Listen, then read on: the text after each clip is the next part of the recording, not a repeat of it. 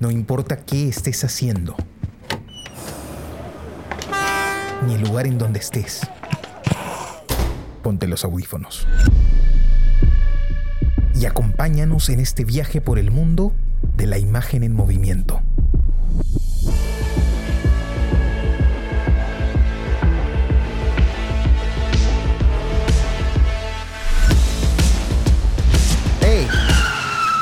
¿Qué cine pasa? ¿Qué tal amigos? Bienvenidos a este nuevo episodio del podcast ¿Qué cine pasa? El podcast donde hablamos de películas que acabamos de ver. Nos gusta decir que están en caliente para nosotros. Los saluda su amigo Carlos de la Torre Paredes. Me acompañan Jesús Alvarado. Hola Carlos, Jonathan, ¿cómo están? Y Johnny Alba. Hola Jesús, Carlos, ¿cómo están? Qué gusto escucharlos. ¿Qué tal amigos? El día de hoy vamos a hablar de una película eh, polaca del director Pavel Pawlikowski, titulada eh, Guerra Fría o Cold War, ¿no? En, su idioma original. Es una película que propuso Johnny. Eh, la verdad no la había visto, pero ha sido una película bastante interesante de, explorar, de ver. bueno, no quiero adelantar mucho, porque creo que vamos a poder desentrañar bastante la película, hacerle la ingeniería inversa que nos gusta. pero a ver, Johnny, tal vez nos puedes comentar un poco por qué te decidiste por esa película. Eh, sí, Guerra Fría es una película del 2018. A mí me gusta mucho esta película, me gustó mucho esta película. Eh, es una película polaca, financiada por Capital Alemán, no, perdón, Capital Francés y polaco también. Es una película, es una coproducción. La película fue muy exitosa y el director me gusta mucho. Es una película en blanco y negro. Eh, que yo vi en la mm, en la mm, en este festival que da en la de Lima, ¿sí te comenté? La de Lima tiene un festival que es bacán porque es gratis. Eh, ah, no estoy hablando del Festival de Cine de Lima, sino la Universidad de Lima hace un festival en noviembre generalmente. Tú sabes que en el Festival de Cine de Lima pagas más o menos 15 soles por entrada, en cambio el, el Festival de Lima es gratis. Y la estrella de ese festival en esa época era, era esta película, Córdoba, ¿no? Del que dirige ese festival de la de Lima es Ricardo Bedoya. Yo había visto el programa El placer de los ojos de Ricardo Bedoya y Ricardo Bedoya no dejaba de decir que, vayamos a ver Cold War, eh, Guerra Fría. Yo la vi en la, en la, sala, en la sala principal de la, de la universidad, que es el auditorio más grande, que es un auditorio alucinante. Eh, eh, no tienen, es, es, mucho mejor que cualquier multicine VK o cualquier sala de cine comercial. Esa sala de, de, la de Lima es increíble. Entonces yo vi la película ahí y lo que más me impacta de esta película es que es una película para ver en cine, ¿no? Es una película eh, en blanco y negro. ¿De qué trata la película? Trata sobre una relación, es bien simple, una relación en pareja eh, que por, por cuestiones del destino generalmente no, nunca pueden este, consolidar su relación. Eh, ten en cuenta que esta, esta pareja vive en Polonia en, en, la época de la Guerra Fría, donde Stalin estaba en todo su apogeo. Entonces, este, eso es lo que está marcando la película, ¿no? Pero la forma en la que la película narra la historia, cómo, cómo la película describe el, el, escenario que envuelve la historia, el, el escenario histórico, eh, cómo pasa a través de los años, porque la película transcurre durante más o menos unos 15 años, desde el, desde el 48, que son casi la década del 50, hasta la década del 60, ¿no? Que son unos 15, 20 años más o menos. Entonces, es muy, muy interesante la propuesta de esta película. Es muy, el, a mí me parece una película, una de las obras maestras del, del, de, este, de este siglo. Me parece una película bastante, bastante potente. Pero a ver, creo que podemos ir conversando. Eh, ¿Qué opinan ustedes sobre ella, no? Claro. Eh, bueno, voy, yo, Carlos. Este, claro, no. A ver, em, sí, pues, ¿no? Pavel, eh, este polaco de nombre impronunciable, Pavel Paul sí, bueno, ese. Paulikowski es, un director que yo este, eh, conocí, al, que tuve mi primer acercamiento en la escuela de cine, ¿no? em, donde pues un, director peruano, Joel Calero, que era nuestro profesor en ese momento, Jonathan, eh, recordarás, nos recomendó fervientemente eh, ver Ida, ¿no? Que en, esos años estaba en cartelera, ¿no? Bueno, yo no tenía mucho tiempo, no pude verla en, cartelera, pero Ida apareció, este, y esto es casi un sacrilegio, pero bueno, ya está. Apareció en Netflix y la vi en, la pantalla de mi, laptop, ¿no? Eh, afortunadamente Cold War la he podido ver esta vez ya en un, televisor un poco más grande, ¿no? Em, eh, pero claro, este, al ver Ida me quedé sorprendido por em, un estilo de cine tan particular, ¿no? Tan poco convencional. Hemos hablado aquí de, eh, refiriéndonos a otros cineastas, de, de, aquello que quizás sea como lo más destacable, lo más importante, lo que le, da, le daría la categoría de autoral, ¿no? Quizá a las películas, y, es por supuesto el estilo, ¿no? Es eso, eso que, que se huele, ¿no? Cuando empiezas a ver una película y te das cuenta de que es eh, de un director, ¿no? Yo no había visto nada de, este director polaco, pero, pero inmediatamente detecté que había algo diferente, sin saber qué, eh, en ese momento todavía, eh, que este director podía transmitir, ¿no?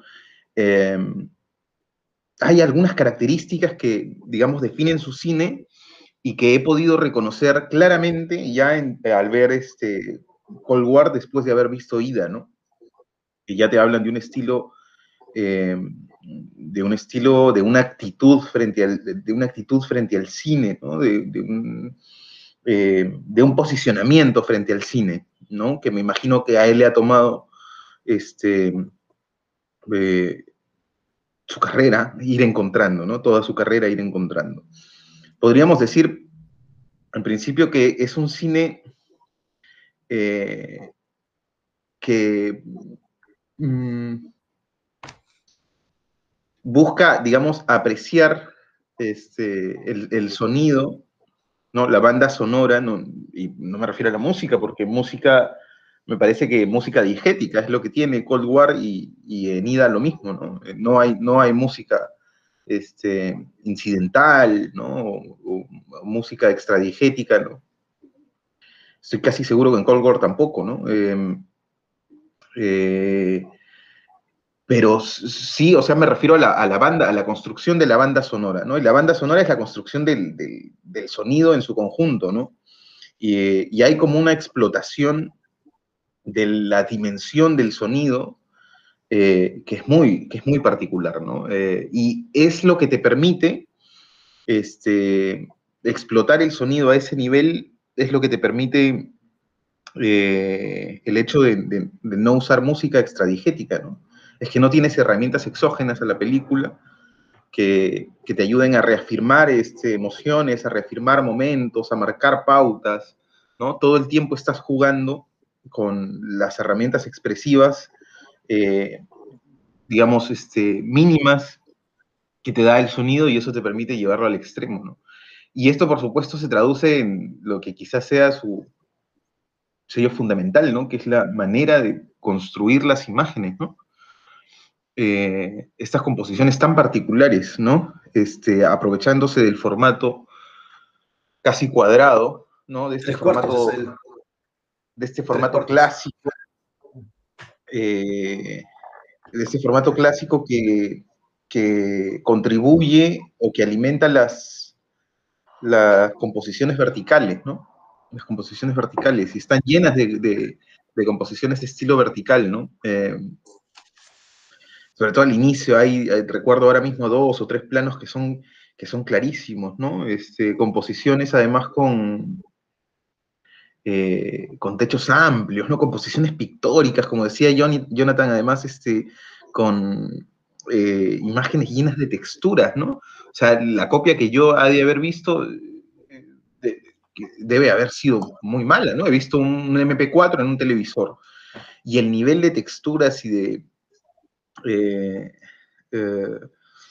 en, las imágenes es increíble, ¿no? Es increíble. No, me imagino que ha de, haber sido una experiencia muy grata verlo, verlo, en, el, verlo en el cine, ¿no? Em, verlo en sala, ¿no? Eh, bueno, no todas las salas tienen las condiciones, pero este, en alguna sala que tenga las mínimas condiciones debe haber sido exquisito este, ver esta película, ¿no? Otra cosa que me gusta de la película es que la película, es bueno, hay una característica de, del director, de este director y es que él empieza su carrera haciendo documentales, ¿no? Entiendo que sobre todo para televisión, ¿no? Este, para, la, para la BBC, ¿no? Ha, hecho documentales relacionados a Rusia, siguiendo algunos personajes y algunas otras cosas. Y a mí me parece que se siente la pulsión de, porque más allá de que hay una puesta en escena, ¿no? Que está muy clara, que está muy marcada, con planos muy, muy cuidados, con composiciones muy cuidadas, con movimientos de cámara muy pensados, este, o sea, todo articulado con una belleza, ¿no? Con una, este, con un nivel de precisión que, em, que lo hace un deleite, ¿no? Pero, por ejemplo, al inicio de, de Cold War, hay como un acercamiento casi antropológico a, eh, al, bueno, a parte de lo que va a ser el tamiz de la película, ¿no? Que es, pues, que es la música, que es aquello que como que va a acompañar y hace, y hace un, como un viaje muy particular eh, por distintas canciones, ¿no? Distintas canciones en distintos espacios. Se supone que estamos siguiendo al personaje, a uno de los personajes principales, lo estamos siguiendo en su afán de, eh, em, haciendo, haciendo una suerte de casting, ¿no? Para armar como un, este, eh, una compañía de, eh, como, no sabría, no sabría bien cómo llamarlo, pero uno, como una compañía de, de, danza o algo así, ¿no? Este, o de música, algo así, algo muy parecido a, estas compañías de teatro que hoy proliferan, ¿no? que se juntan y hacen campañas durante años en muchos lugares, ¿no? se van paseando por todo, eh, por todo el país este, llevando suerte, ¿no? Em, entonces hay un acercamiento ahí que es, muy particular, ¿no? Y hay otra cosa que, eh, que me parece fundamental en este director que no, no encuentro precisamente ahora las... Pero me parece que él está en el límite, en el límite entre... Em, a ver, me parece que controla muy bien el ritmo. Quizá esa sea una buena forma de decirlo, ¿no? Que, controla muy bien el ritmo, que la película, a pesar eh, de no tener eh, adornos excesivos, este, de no ser grandilocuente, ¿no? Más que, bueno, en la espectacularidad de, las composiciones y de los planos, pero me refiero a la trama, ¿no?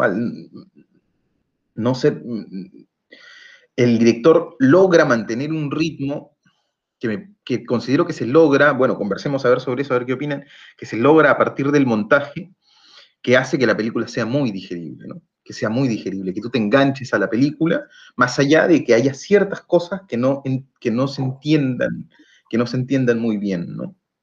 Eh, em, eso hace pues que, mm, que, que, bueno, que sea además de que uno podría quedarse pues viendo permanentemente pues estos planos, ¿no? Eh, estos planos hermosos de, este director, ¿no? Eh, tengo eh, algunas otras cosas que comentar, pero este, me gustaría antes escuchar a Carlos y bueno, a partir de ahí empezar a conversar. Carlos, la, película, la verdad, me llamó bastante la atención. Creo que este, este tema, pues, de, de la expresión estética en los planos de forma permanente es, eh, está muy bien trabajada, ¿no? Creo que es algo que, se nota y la película definitivamente te atrapa con, con eso desde el, desde el, inicio, ¿no? De arranque te, te, empieza a mostrar una secuencia, pues, de imágenes acompañadas de, de estas canciones están cantando en este espacio rural y así estés un poco desconectado todavía de lo que está sucediendo, eh, inmediatamente te quedas viendo, ¿no? Es, es, es, inevitable, me parece, eh, justamente por, por, por, la gran belleza que tienen. Y luego la, la, historia se va construyendo, se va tejiendo de una manera, la verdad, eh, magistral, me parece. Creo que acompaña de forma adecuada a los personajes y la construcción es interesante porque implica una búsqueda permanente y, y una idea, en el fondo, pues, de, de, cómo, cómo, cómo plantearlo. Eh, e, es esta búsqueda la que los termina llevando a, la desgracia final, ¿no? A, a, los personajes. Y eso es interesante cómo se construye, porque eh, lo que buscan al final es lo que termina destruyéndolos, ¿no? A diferencia de, la, narrativa más común en la, que esta búsqueda termina construyendo al personaje eh, y enfrentándolo pues a una situación en la que se ve vencedor o, es derrotado, pero de todas maneras hay, una transformación positiva. En este, en este caso, los personajes eh, se van deconstruyendo, se van destruyendo y se van minimizando, ¿no? Hasta pues tener que acabar con ellos mismos. Eh, eso me pareció muy interesante, me pareció que, se maneja muy bien en ese sentido la tensión narrativa y apunta a algo eh, muy claro, ¿no? Eh, la verdad, toda la película está muy bien construida, sorprende permanentemente con, con, los, con, los, pequeños giros que puede tener, pero que, que, no se sienten impuestos, que no se sienten extraños, ¿no?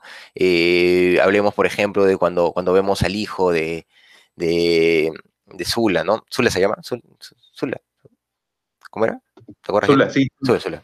Tiene un nombre polaco más claro. complejo, ¿no? Sí, sí. Claro, cuando, sí. cuando se ve el hijo, por ejemplo, pues es, eh, de, de, cierta forma tú dices, oye, espera, ¿no? pero, pero como que sí, es, es sí, te lo puedes imaginar, ¿no?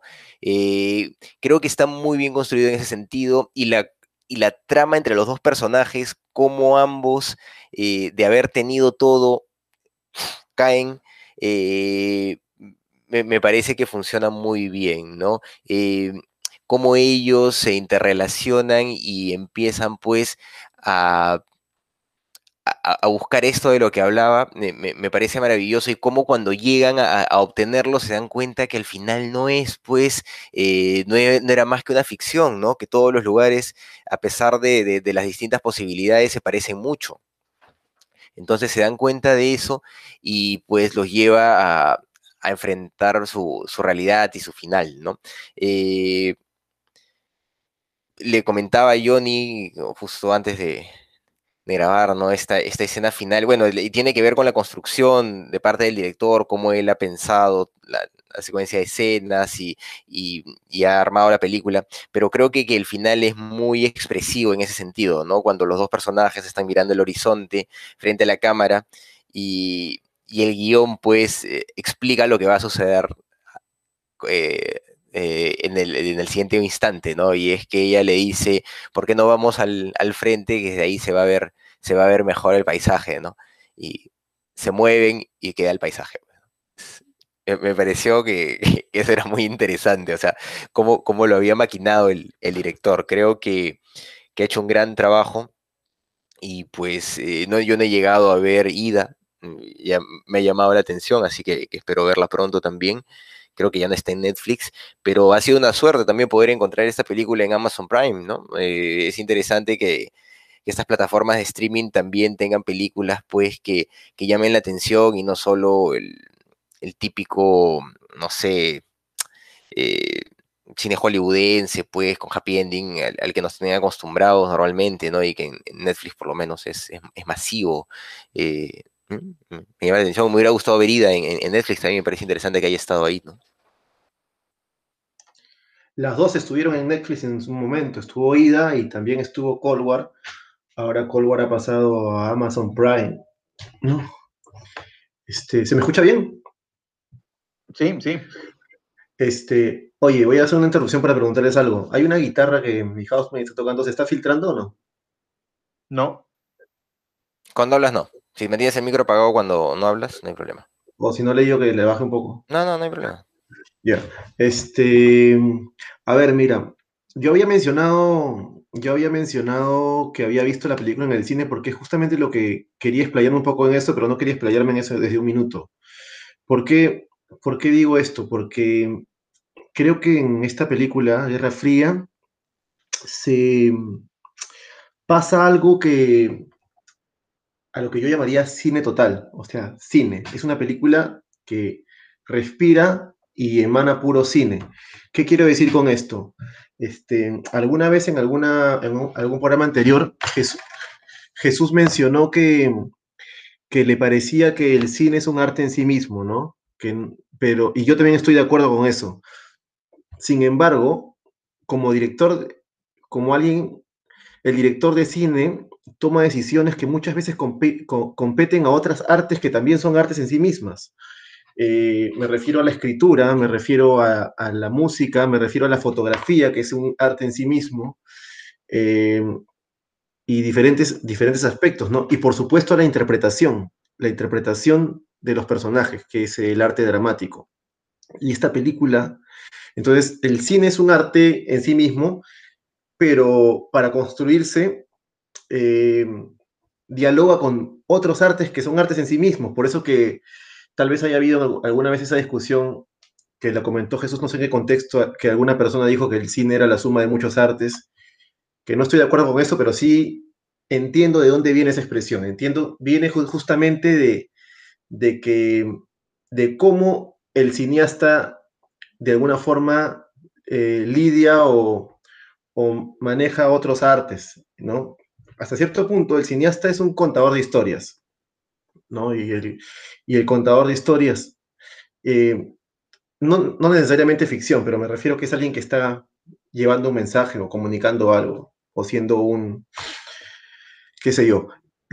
Entonces, esta película es muy, muy interesante cómo eh, las diferentes vertientes de, de, de, arte dialogan entre ellas y forman algo más profundo y, muy, muy, este, ¿cuál es la palabra? Eh, compacto, muy, muy sólido, muy, muy fuerte en sí misma, ¿no? Por ejemplo, este, hay dos personajes claramente que sostienen toda la historia, inclusive me parece que no hay, no hay escena en la que no aparezcan alguno de ellos dos, ¿no? Si no me equivoco.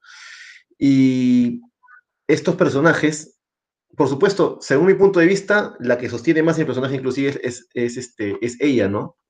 La actriz. Eh, que es Joanna, Joanna Cooling. Jonathan, pero... Sí, sí, sí, te, no, me gustaría saber lo, qué, qué, opinas de lo que he dicho para poder dialogar. Sí, sí, sí, claro, claro, claro, claro, Antes que, antes que se me vaya, porque este, eh, después se, se, nos escapan los... No, que estoy, estoy en realidad este, plenamente de acuerdo con lo que dices, ¿no? Permanentemente estoy este, reflexionando acerca de, de, mis posiciones con respecto al cine, y ahora que has hecho esa precisión, quizá eh, podría decir que, que por supuesto que hay muy buen cine, este, bueno, no, antes, antes, primero que es elocuente que sea esta película, Cold War, ¿no? que no es una película precisamente convencional, que es una película que si bien ha ganado varios premios este, y, se ha movido, y se ha movido en salas con relativo éxito, pues no es una película para el mainstream, ¿no? no es una película que se tolere o que el gran público este, esté dispuesta a ver, porque, bueno, empezando que es en blanco y negro y, tiene este, ese formato en, tres cuartos, ¿no? Eh, hay mucha gente para la que eh, hoy en día eso ya no es considerable cine ni siquiera, ¿no? Lo que intentaba decir sobre todo es que el cine es más que el cine narrativo.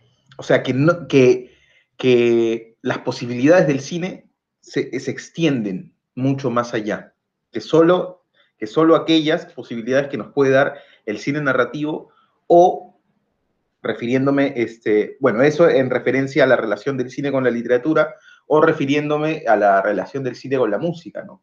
Que la música es un componente eh, con una elocuencia tan brutal con una elocuencia tan brutal, que es, tan, este, que empuja tanto las emociones, eh, eh, que, casi compite por momentos, ¿no? que si no es bien utilizado, compite, opaca, termina opacando este, la, expresión cinematográfica. Y dicho sea, dicho sea eso, eh, a mí me parece que lo fundamental, no solo en el cine, sino en cualquier tipo de arte, es establecer límites claros con respecto a aquello que quieres hacer y extremar esos límites. Y eso es el éxito de esta película, ¿no? Este, porque esa forma de componer no se logra sino a partir de una decisión estética este, clara y fundamental de la que el director no se sale, ¿no? Esta es la forma en la que voy a hacer la película. Y lleva al extremo esas posibilidades, ¿no? Em, entonces, no, por supuesto que hay, este, que hay, que, estoy de acuerdo con lo que dices, ¿no? Que hay películas que, que, bueno, que son capaces, pues, de compactar todas esas cosas, ¿no? Las historias, este, este, eh, qué sé yo, la música, la pintura, la fotografía, que son capaces de compactarlas y, eh, y, funcionar, y funcionar bien, ¿no? Lo que quiero decir sobre todo, y lo que me gustaría que quede claro, es que el cine es más que eso. El cine es más que eso, ¿no? Que las posibilidades del cine van mucho más allá de eso, ¿no? Que eso es a lo que estamos acostumbrados a ver, ¿no? Este, porque es lo que más se ve, lo que más se ve en la sala, lo que vemos desde niños y esas cosas, y es lo que resulta muchas veces más fácil de apreciar, ¿no?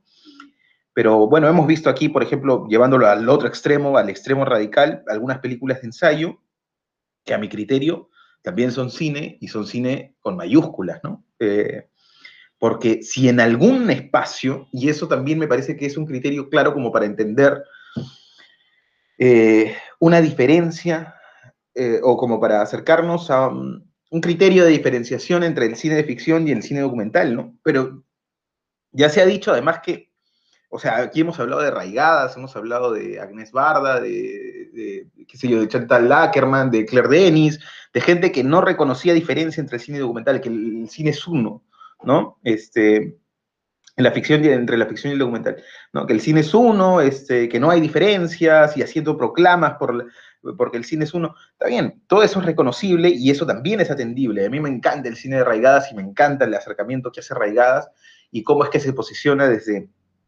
eh, desde, eh, desde esa apertura mental para acercarse a sus películas de ficción, ¿no? Eh, pero, pero bueno, dicho sea eso, pienso que el director de orquesta, ¿no? o el capitán de barco, que es el director de una película, es mucho más capitán de barco en el caso de, de, una película documental, ¿no? Porque, precisamente porque en, la ficción siempre tienes otras áreas en las que apoyarte, ¿no? Siempre tienes cabezas de áreas, equipos que van resolviendo sus propios problemas y que van alimentando.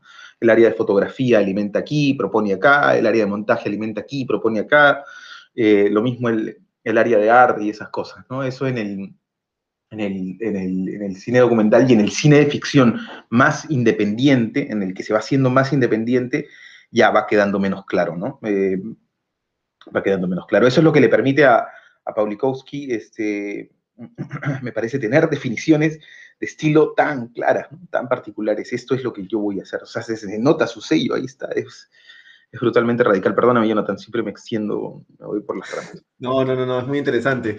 Este, yo mencionaba lo que tú decías de, del cine, no por, no por este, no por darle la, la contra a ese, a ese, punto de vista. Yo, yo también estoy de acuerdo con que el cine es un arte en sí mismo.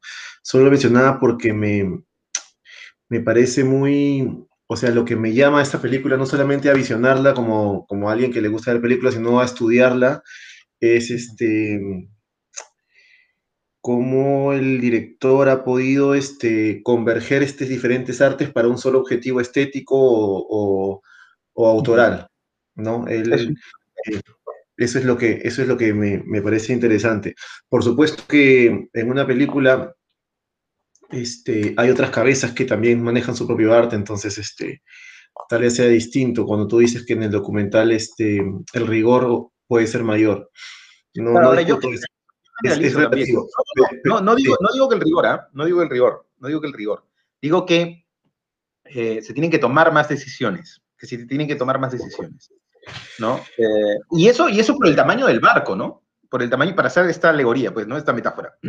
Y eso por el tamaño del barco, porque en un barco, barco gigantesco, ¿no? Eh, de esos que transportan este, mercancías, bueno, imposible, ¿no? Que una sola persona esté a cargo de todo, ¿no? Imposible, es demasiado grande, se escapa de las manos, abruma, Pero en un barco más pequeñito, ¿no? En un yatecito, sí tú te puedes hacer cargo de todo, ¿no?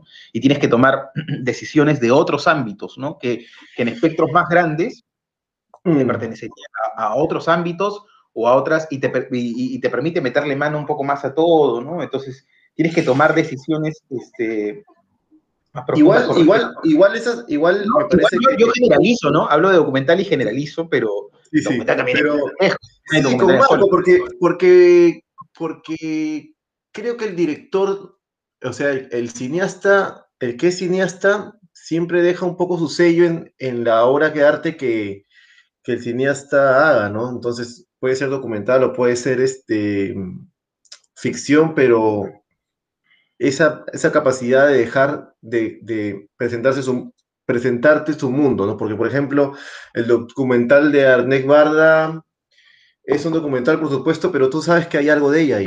O sea, así como en sus películas, ¿no? Hay algo de ella ahí, a pesar que en sus películas puede haber manejado equipos y qué sé yo. Este, por, eh, aquí hay un tipo que deberíamos mencionar también, que es Lucas Sal, que es el director de fotografía, que trabajó con él también en Ida, y que trabajó en una película conocida también que se llama Loving Vincent, no sé si, la han visto, es una película de estética gráfica, pero con todo lo que tiene una, película en la dirección de fotografía, que es composición, estética y eso. Es, un tipo bien interesante. He visto algunas entrevistas de ellos, de cómo, cómo, cómo pudieron poner esta película en, en escena. Por ejemplo, la película tiene escenas que son alucinantes. Eh, ¿Qué pasa con, con Guerra Fría? es una historia de amor que transcurre en Polonia. Y Polonia, como ustedes saben bien, era comunista en ese tiempo, ¿no? Entonces, eh, está empezando, justamente nosotros estamos vislumbrando cómo empieza el régimen, porque él es el director de orquesta o el director eh, artístico musical de una, de un, ¿cómo se diría? De un grupo cultural o una estética cultural, de un grupo cultural, que hace música, danza, folclore, pero lo que ¿Quién financia este grupo cultural? El gobierno. ¿Por qué el gobierno financia este, este, este grupo de artistas? Por fines propagandistas, evidentemente, como solía ser en la época de la Guerra Fría, ¿no? Todo, todo arte en esa época, en el lado de, la izquierda comunista tenía que tener una letra y un trasfondo con mensaje político. Y ahí hay una escena en la que eh, eso cuando recién inicia la película, está el protagonista, Víctor, con su, con su compañera, eh, que es la segunda cargo o la primera cargo, que sé yo, son dos los que están a cargo de este grupo artístico. Y el, director, el, el financista, qué sé yo, del gobierno, les dice, ya, bacán, me, gusta mucho, me ha sorprendido mucho el, el folclore y la música, ahora quisiera que hagan música con, los mensajes que yo quiero, ¿no? Y, se ve que, que, la mujer da un paso atrás y Víctor sigue. Después Víctor fuga, se fuga de, de, mm, de, Polonia, este, Varsovia, ¿no? Se va a París. Y París, en los años 50, es el símbolo de la libertad. Después fue Londres en los 60, ¿no? Con los Beatles y qué sé yo, pero en los, en los 50, París fue el símbolo de libertad. Recuerda que 40 y 50, recuerda que muchas bandas de jazz que escapaban de la discriminación y del racismo que había en su, en su tierra americana, se iban a tocar jazz a París, ¿no? Se, sabe que ahí estuvo desde Dizzy Gillespie, Charlie Parker, hasta el mismo Miles Davis y John Coltrane, pasaron por París. Este, y la estética con la que él cree ese mundo, ¿no? Es las famosas cuevas de, de, Saint Germain, ¿no? Hay una escena donde ella está cantando y la cámara se mueve y ve, y tú sientes el ambiente de ese lugar, de ese lugar parisino, que es todo el contraste del otro lugar que nos muestra al inicio de la película, ¿no? Este, usa la música, usa la estética audiovisual, porque se, hasta, se siente hasta el, olor ahí, con, ¿no? Eh, usa la forma en la que construye el, ambiente cinematográfico, con incluso el, background, el background de la escena, ¿no? Están los actores adelante y atrás hay toda una, otras personas que están haciendo otra cosa, siempre está construyendo una atmósfera, un mundo, eh, no solo centrado en los personajes y, hay muchas, muchas, muchos planos donde se ven eh, los protagonistas, pero también se ve que atrás hay todo un, todo un, este, toda una situación histórica que está pasando alrededor, ¿no? Y la música es un componente histórico también, porque la música va cambiando. llega una, tú sabes que el jazz es la música de moda de los, ahora el jazz es una cosa muy, música para músicos le llaman, ¿no? Este, a mí me gusta el jazz, pero para escuchar jazz tengo que ir a un lugar particular, ¿no? Pero en ese tiempo el jazz era lo que se escuchaba en todos lados, como en Sudamérica el reggaetón, ¿no? Que ya desfasó al rock, ¿no? O sea, y la música, el hip hop, el rap, el reggaetón y la música electrónica, qué sé yo, en ese tiempo el jazz era lo, lo, lo que estaba en el top. Y justamente cuando cambian de, eh, de década a los 60, nosotros vemos el inicio del rock and roll, como el rock and roll irrumpe cuando ella se, se pone a bailar en esa fiesta y es un plano secuencia que es alucinante. En, en el cine, plano secuencia es alucinante. Yo lo he visto ahora en la laptop, pero creo que tú lo has visto en una, en una pantalla más grande, ¿no, Jesús? Ese, ese plano secuencia, ella baila este, esta canción de rock and roll, no me acuerdo el nombre, es, es, un, es un tipo muy conocido de los años 50. Este, es alucinante. ¿no? La fiesta, dice. No, sí, no, no era Elvis, era este. Bueno, whatever, no me acuerdo, no me acuerdo. Era el, el, tiempo de Jerry Lee Lewis, esa gente. ¿no? Esa secuencia es, es, muy linda. Es muy linda esa secuencia. Esa escena es alucinante. Y tú ves cómo está cambiando el tiempo, ¿no? Y ya cuando en el 64 va a visitarla y está tocando esa, esa, esa mezcla de mambo que no es mambo, que se puso muy de moda en los 60, y ella es la misma cantante que canta eso, ¿no? Entonces te das cuenta cómo pasa el tiempo y. en esa época ya ella es una actriz decadente, ¿no? Se le ve incluso borracha, la, la, al final, casi al final de la película, ¿no? Su última etapa como, Pero, música, como cantante. Mira, precisamente, precisamente con respecto a eso, ¿no? Que hay algo que me parece que es fundamental en esta película, ¿no? Eh, y me encanta, además, de las películas estas que transcurren en mucho tiempo, ¿no? Este... Eh, no sé, o sea, hay películas icónicas este, que, que, utilizan este esquema para, para, narrar en poco tiempo aquello que es lo fundamental. Y aquí es, este, es elocuente como la, la, forma en la que están escogidos los momentos, ¿no? Los momentos que te van a narrar aquello o que te ayudan a ir dibujando esta trama que, que existe entre, eh, entre estos personajes, ¿no?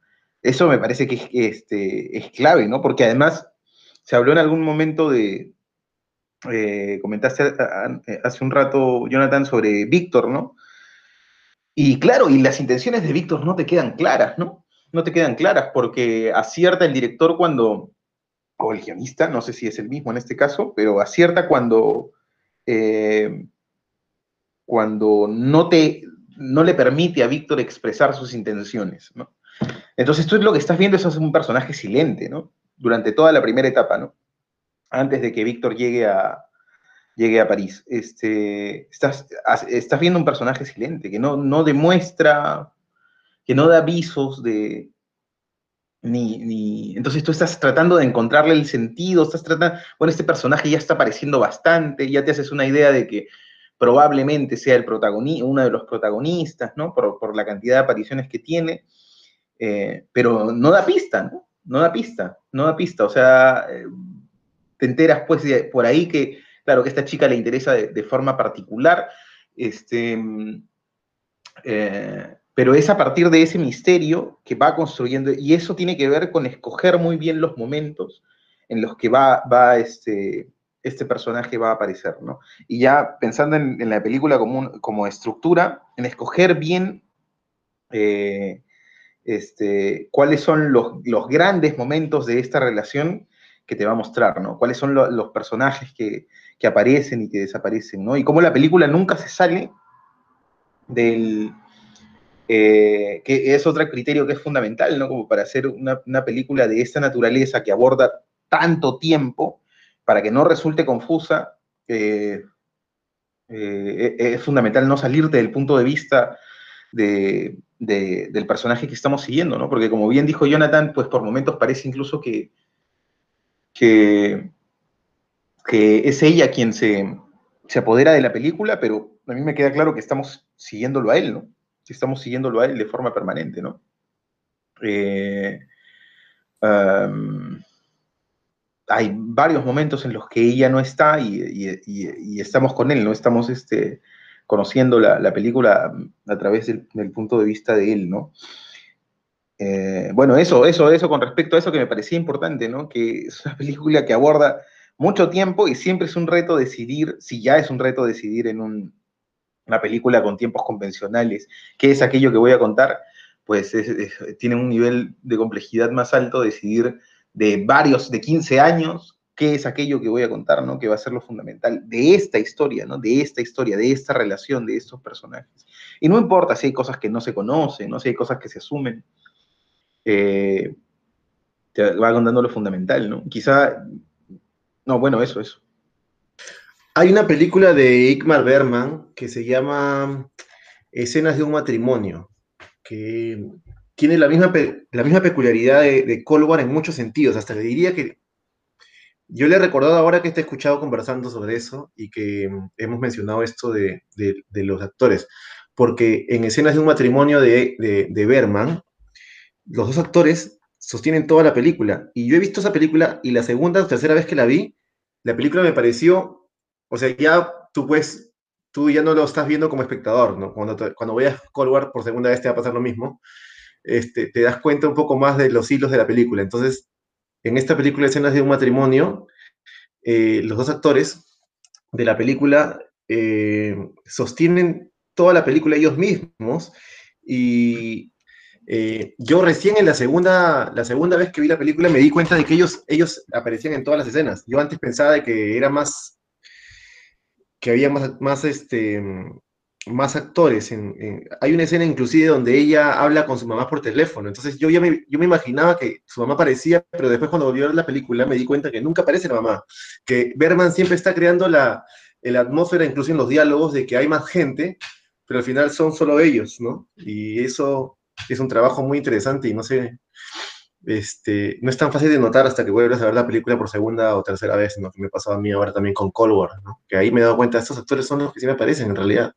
Hay un par de escenas en las que no, pero muy, eh, la mayor parte de la película ellos la sostienen, entonces eso es... Pues, eh, está narrado, como, como comenta Jesús, ¿no? a, través de los ojos del personaje, de hecho se apoya en algunos momentos en, en ella, pero es básicamente cuando, cuando se encuentran, ¿no? Cuando, cuando estos dos personajes se encuentran. Eh, es una historia de amor, pues, eh, muy desgarradora. A mí me dio, me, dio mucha pena, ¿no? Este, la, película me generó mucha tristeza, pero eso es positivo, ¿no? En, la medida en que una historia pueda transmitir alguna emoción, eh, es funcional, ha, generado algo.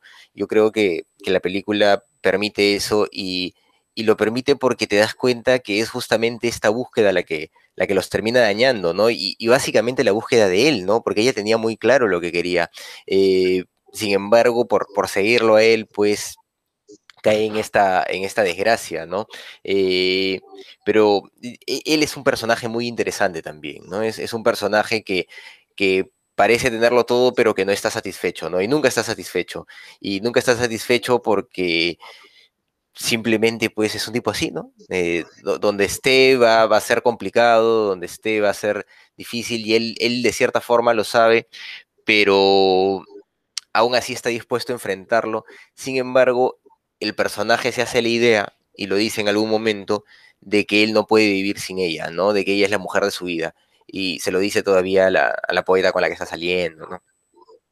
Entonces, es, este hecho, es, esta relación de, dependencia de parte de ambos la que al final no les permite, pues, eh, poder hacer sus vidas con, tranquilidad, ¿no?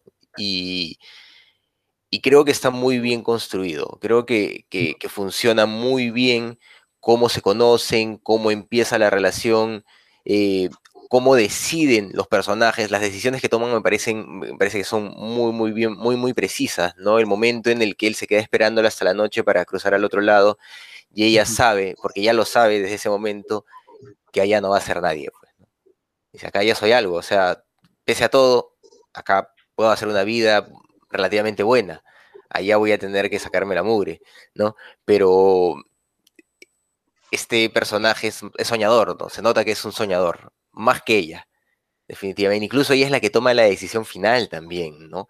Este personaje sigue aspirando siempre a, una posibilidad y, dentro de todo eh, se deja llevar por ella al final, ¿no?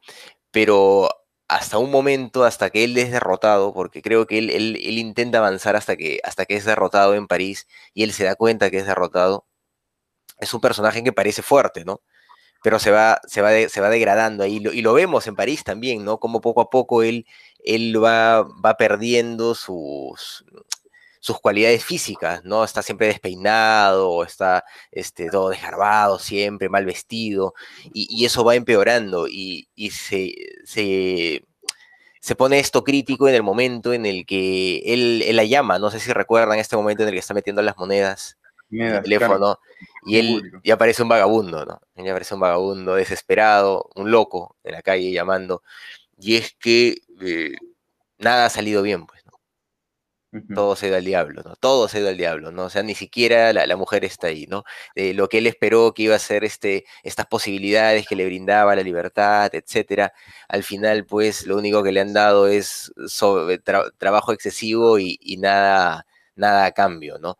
Eh, donde cuando allá era, era mucho, era un, gran personaje. Entonces, e, esa, e, esa idea, ¿no? Esa idea de, de, que de que el haber estado mejor y salir a buscar tus, tus sueños, tus ideas, puede ser perjudicial, me parece exquisita, ¿no? O sea, es, e, en el fondo guarda una, una lógica conservadora, de hecho, pero también es una lógica ultra satírica respecto a la realidad, ¿no? A cómo se asume la realidad, porque eh, eh, así es la vida, ¿no? Así, es la vida, o sea, eh, la vida nunca es fácil y el personaje se enfrenta a un sistema que no conoce y que abusa de él, ¿no? Y que abusa de, de Zula y que termina destruyendo la relación, ¿no? Y es interesante también cómo eh, ella siente que se sacrifica, ¿no? Hay, un momento bien interesante cuando ella está en el baño y le pide entrar, ¿no? En una fiesta. Eh, y él le dice que no, que se están yendo a un bar, etc. Pero ella, ella se habla a sí misma y le dice, todo está mal acá, lo único que sabes es que tú amas a ese sujeto, ¿no? Así que bueno, pues sigue, ¿no? Ese, y, es por eso que hace las cosas que hace, es lo que yo entiendo, ¿no? Eh, incluso, o sea, podríamos asumir, y eso también es, e, e, es, muy rico de parte de los personajes, que la decisión que ella toma de hacer una familia es, es por Víctor, ¿no? O sea, al, final es por él, no, no, ah. hay otra razón, ¿no? Es, eso es, la cárcel. Es exquisito y, y eso la, la, desgracia, ¿no? ¿Por qué está borracha cantando? ¿Por qué es una mujer desgraciada? Es por eso, ¿no? Es por eso, o sea, no, no, hay, no hay otra. Eh, no, pero, eh, eh, y esa escena, Carlos, en la que este, está Víctor, ¿no? Ya salido de la cárcel, y está este, este otro tipo, este, claro. estable, en la película, ¿no? Con el hijo en brazos, y dice, ay, mira, ahí viene mami, y ella viene toda borracha. Y se es, una escena brutal esa. Sí, es bellísima. Es increíble. Es increíble. Palokowski ha dicho, porque no sé si, si recuerdan que en los créditos sale que la película va dedicada a sus padres. Sí, él, le cuenta que la película está inspirada en la historia de sus padres. Entonces yo leí un poco porque me dio curiosidad. Y sus padres, bueno, vivían en Varsovia, pues él era polaco, ¿no? Y su papá se fue a vivir a Londres, pero, o sea, escapando del régimen, su papá termina, la relación la terminan y su papá se va de Polonia, ¿no? Chao. Y sus papás se vuelven juntos 20 años después y, reanuda su relación. Eso es lo que pasó con sus papás, ¿no? Era un amor que...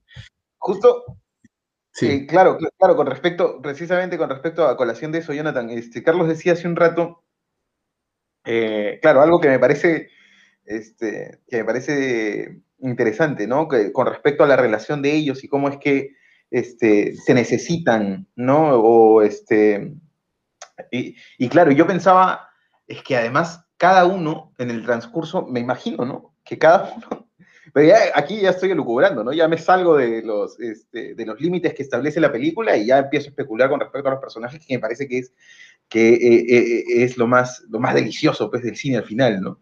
Este, que, que tienen la esperanza, ¿no? De verse. O sea, que esa distancia que ponen entre ellos, porque ellos la ponen, bueno, más ella, ¿no? Que es quien toma más...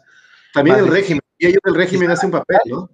Quizá la gran decisión que toma, eh, eh, que toma él es la de, este, la de salirse, ¿no? Pero después es como un, personaje un poco más pasivo, como que está, está flotando, ¿no?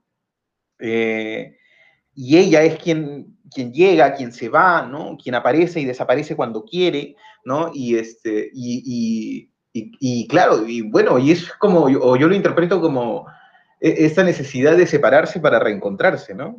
Es como darle sentido al reencuentro, ¿no? Darle sentido a, esa esperanza que te hace vivir, que hace, que hace la vida soportable en un contexto tan brutal, ¿no? En un contexto tan brutal, donde, ah, digamos, hay cosas en juego que nosotros, eh, que nosotros no podemos imaginar, ¿no?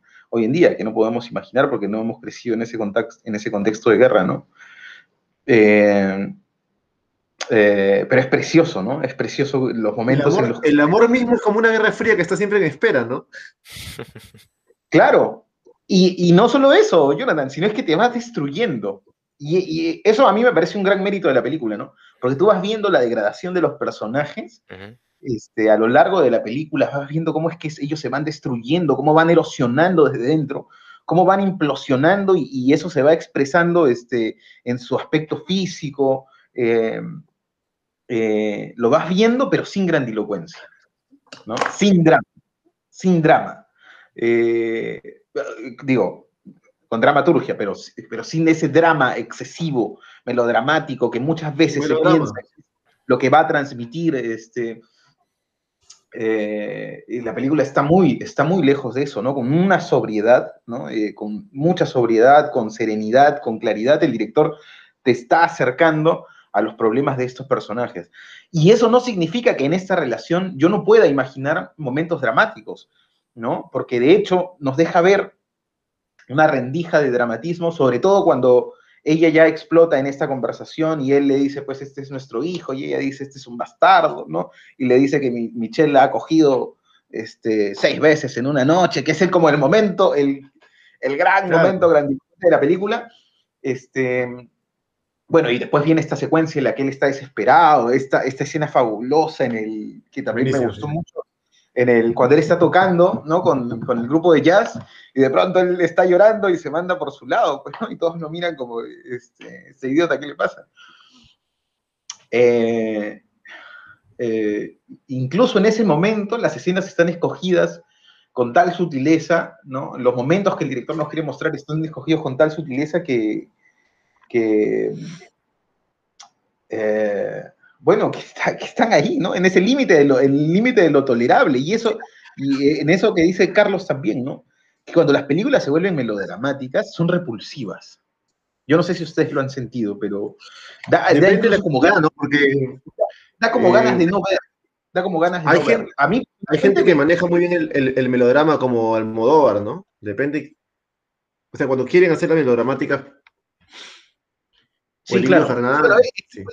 el, caso de Almodóvar es bien particular porque como los directores que manejan música eh, o que manejan bien la música en sus películas, este, Almodóvar ha hecho de, de una limitación su estilo, ¿no? Que, es casi el... Tiene un estilo. Claro, y es un, maestro es un maestro del melodrama, ¿no? Pero comúnmente me refiero, cuando te acercas al mm, melodrama... sí, sí, sí. o sea, ni siquiera me refiero ni siquiera en las películas, en la vida en la vida. Cuando el melodrama se acerca, tú, te quieres alejar. Es como una reacción natural. ¿no? Eh, o, bueno, de repente me pasa a mí nomás, ¿no? Este, todos, todos. tal, vez a no, tal vez a no. Si el melodrama, tú dices, puta madre, mejor me voy de acá porque aquí está pasando. No, no, no, no me interesa esto. Eh, entonces, este, este director tiene, tiene esa, esa capacidad, ¿no? Esa capacidad, que, es muy interesante, ¿no? Eh, y, claro, y, bueno, no sé, o sea, eh, hay escenas que, por ejemplo, la escena en la que, eh, de, este matrimonio simbólico, ¿no? En estas ruinas de, del pueblo, entiendo, bueno, ahí estoy haciendo, es una suposición, pero entiendo que a ella la sacan de este pueblo, ¿no? Aunque no necesariamente puede haber sido este pueblo, pero... No, no, es al primer pueblo donde se conocen, es donde hacen la, o sea, llevan a todos los, la, gente que habían recolectado, que habían, que habían juntado para, para hacer las pruebas y ver quiénes se quedaban y quiénes no. Claro. Y, pero es, la escuela, ¿no? Eso, digamos, no lo tengo tan claro, porque además nosotros, que es algo interesante también, ¿no? Nos acercamos a este primer espacio, a este espacio donde se produce este matrimonio simbólico, a través del personaje antagonista, ¿no? En, las primeras secuencias, porque es el personaje antagonista quien va primero a, estas, a esta suerte de ruinas eh, y lo observa, ¿no? Incluso hay dos planos que son los mismos, ¿no? Que, son el plano de, el plano de, bueno, este plano contrapicado, ¿no? Este, o, ah, tiene un nombre particular, pero no lo recuerdo ahora mismo. Bueno, donde se ve... La, cúpula rota.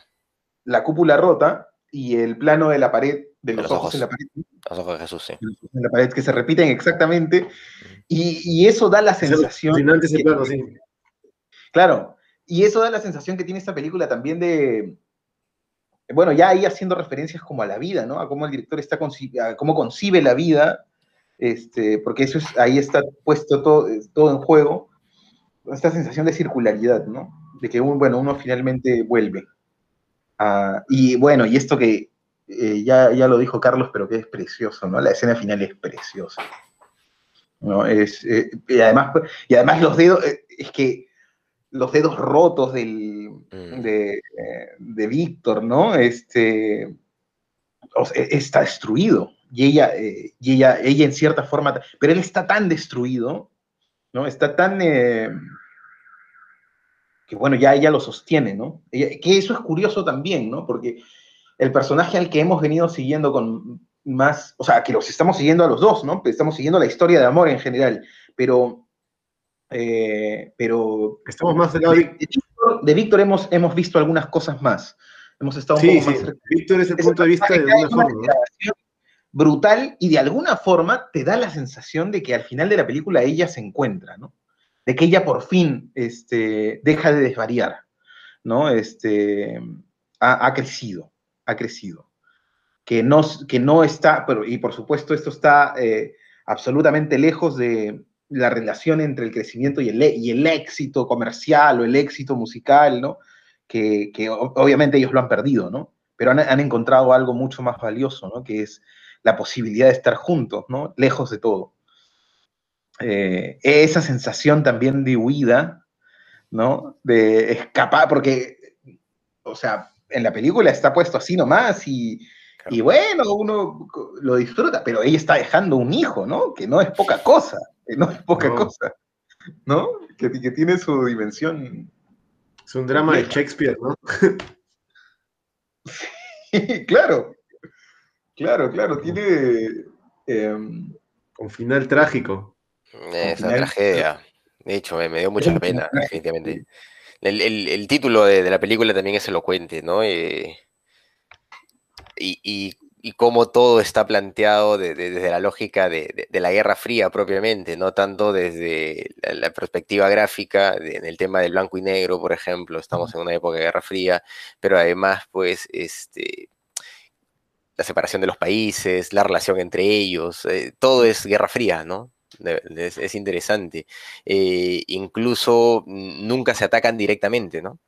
pero, pero se, se, lo dicen, ¿no? O sea, eh, eh, ahí está más o menos esa, esa idea también, ¿no? Esa, esa idea, ese momento de confrontación, eh, cuando él le llega a tocar, ¿no? La llega, la llega a golpear y ella le dice, ah, ahora sí estamos hablando, le dice, ¿no? Pero ahí queda y luego ella, ella se va porque sabe que eso, eso va a terminar mal, ¿no? claro. que, creo que sigue manteniendo esta lógica, ¿no? De, de, de que, la, de que, el tema no, no explote entre ellos, de, de, mantener esta relación de alguna manera en el tiempo, y, creo que tiene que ver con, una lógica concreta de, directores. Es una película que, cierra bien y que es circular en, en todo sentido, ¿no?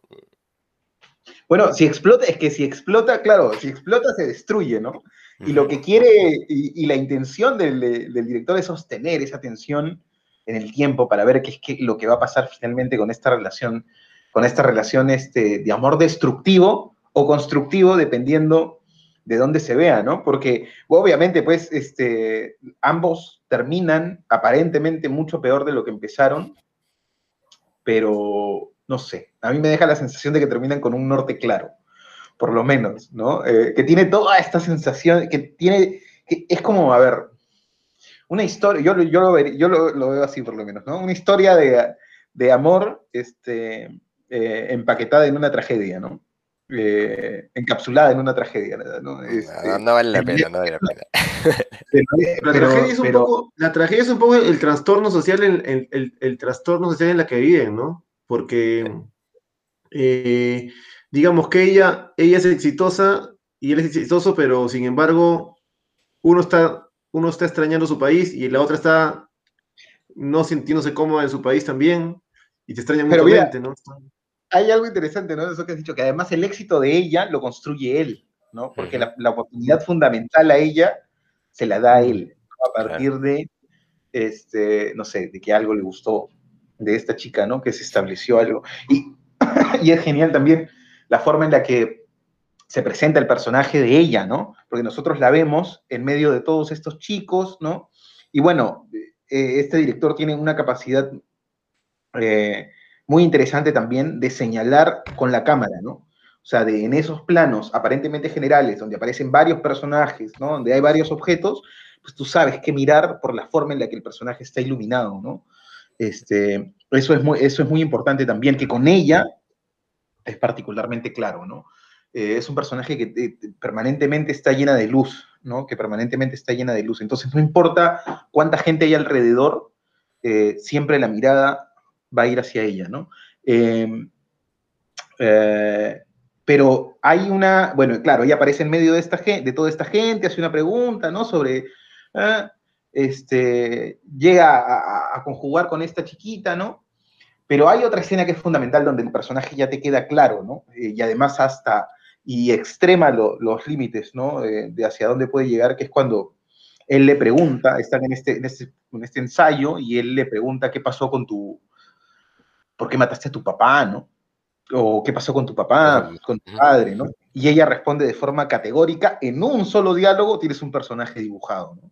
Este, un personaje ya cerrado, redondito, ¿no? Redondito. Y lo otro que quería comentar es, La conocimos un montón con esa forma de, no solo con, con la respuesta en sí, sino con cómo la contestó, ¿no? Y Con la pregunta que hace luego.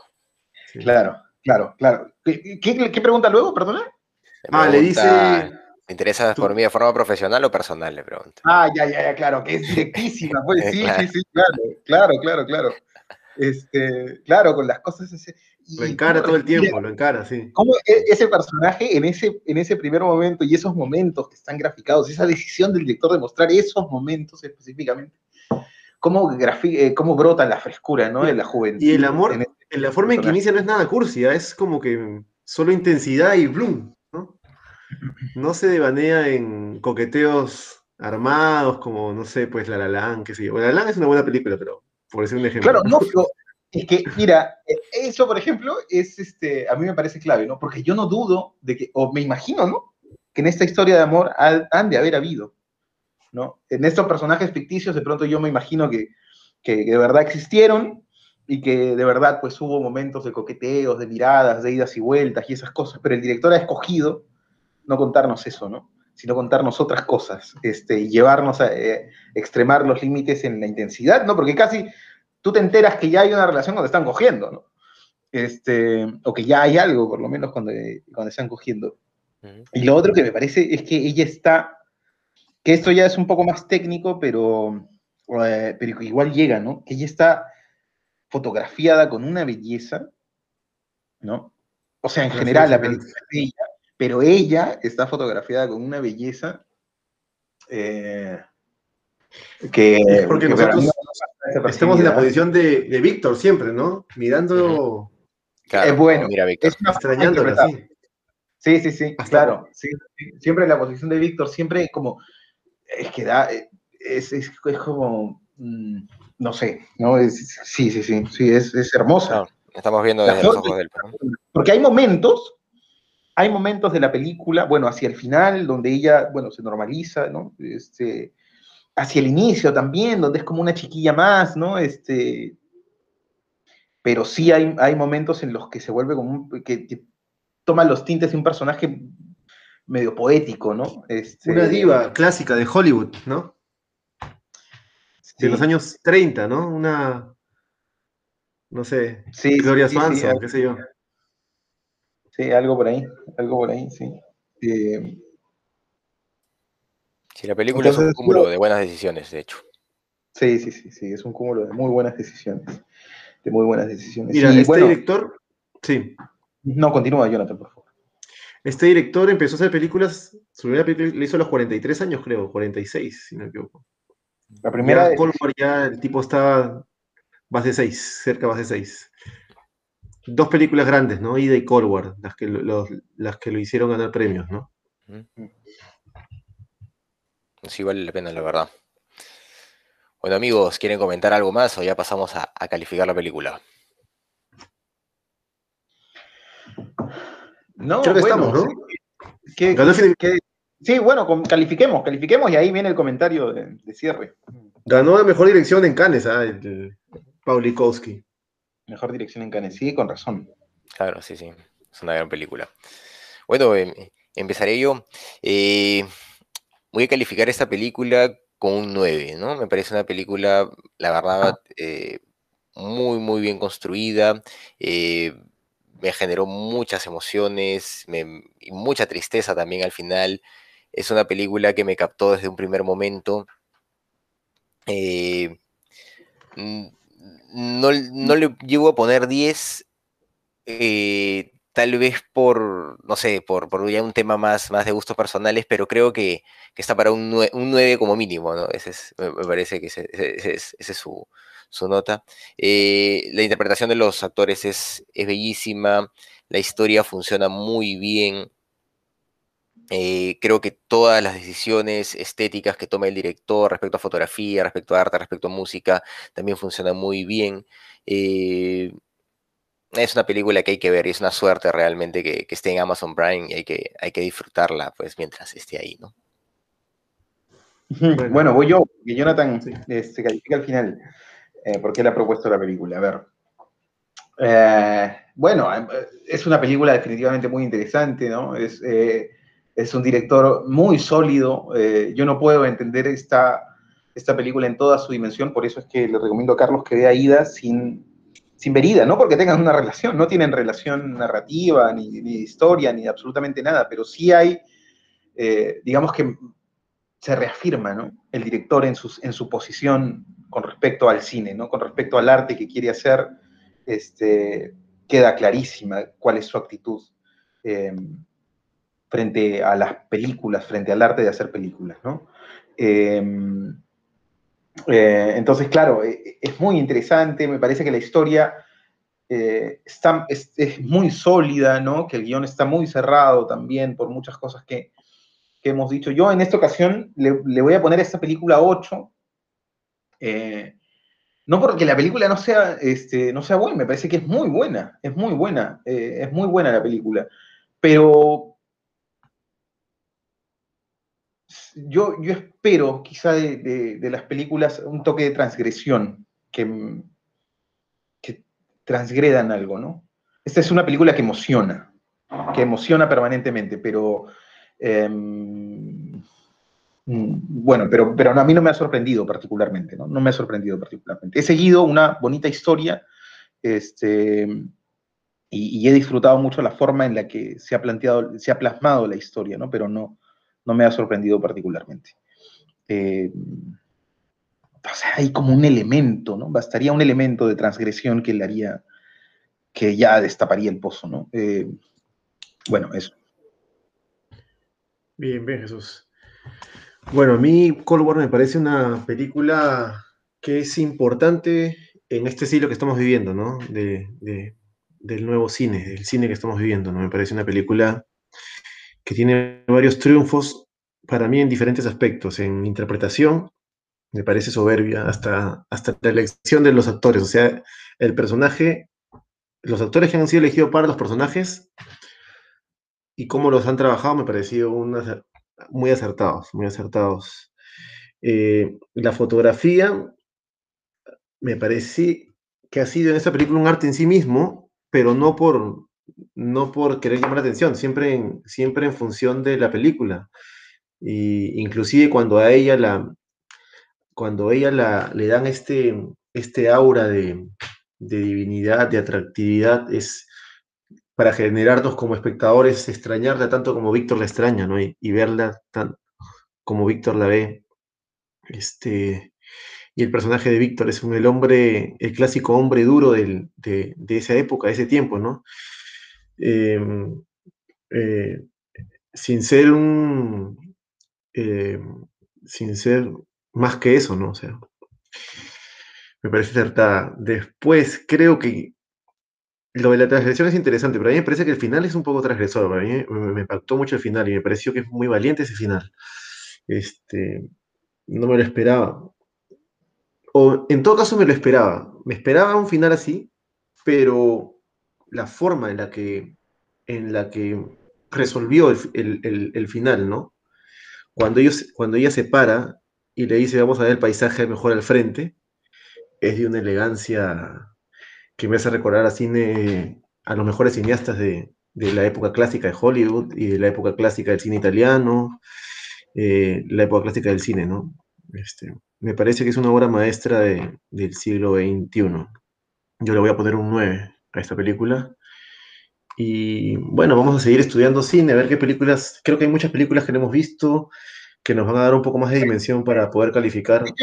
Yo, sea, eso, yo, este, eh, sí. Bueno, todo lo que hemos conversado con el cine, sobre el cine, ¿no? Y todas, y, todas esas cosas, al final eso es lo menos importante, ¿no? Eh, eh, lo más lindo es cuando la verdad este, los límites se transgreden, cuando las artes se mezclan, cuando no importa este, qué estás haciendo estrictamente, ¿no? El cine en sí mismo, bueno, no sé. Por supuesto. Es, es importante, pero lo fundamental es crear, ¿no? Es crear en el formato en el que uno se sienta más cómodo. Así es. Así es, amigos. Muy sí, bien, hay que elegir. Sí, definitivamente, pero hay que elegir por eso la, la, la, película de la siguiente semana, ¿no? Y creo que me toca proponerla a mí. Muy bien, eh, yo voy a elegir una película del año 88 que se llama Gorod Cero o Ciudad Cero. Eh, de la directora Karen Nazarov. Es una película del año 88 de la Unión Soviética. Sí, es una, una comedia absurda, surrealista. Así que vamos a ver cómo nos va con, con Ciudad Cero. Genial. Bueno. Muy bien, amigos. Eso ha sido todo por hoy. Muchas gracias por seguirnos. Hemos sido sus amigos de ¿Qué Cine pasa? Hasta una próxima. Chao, cuídense. Chao, cuídense.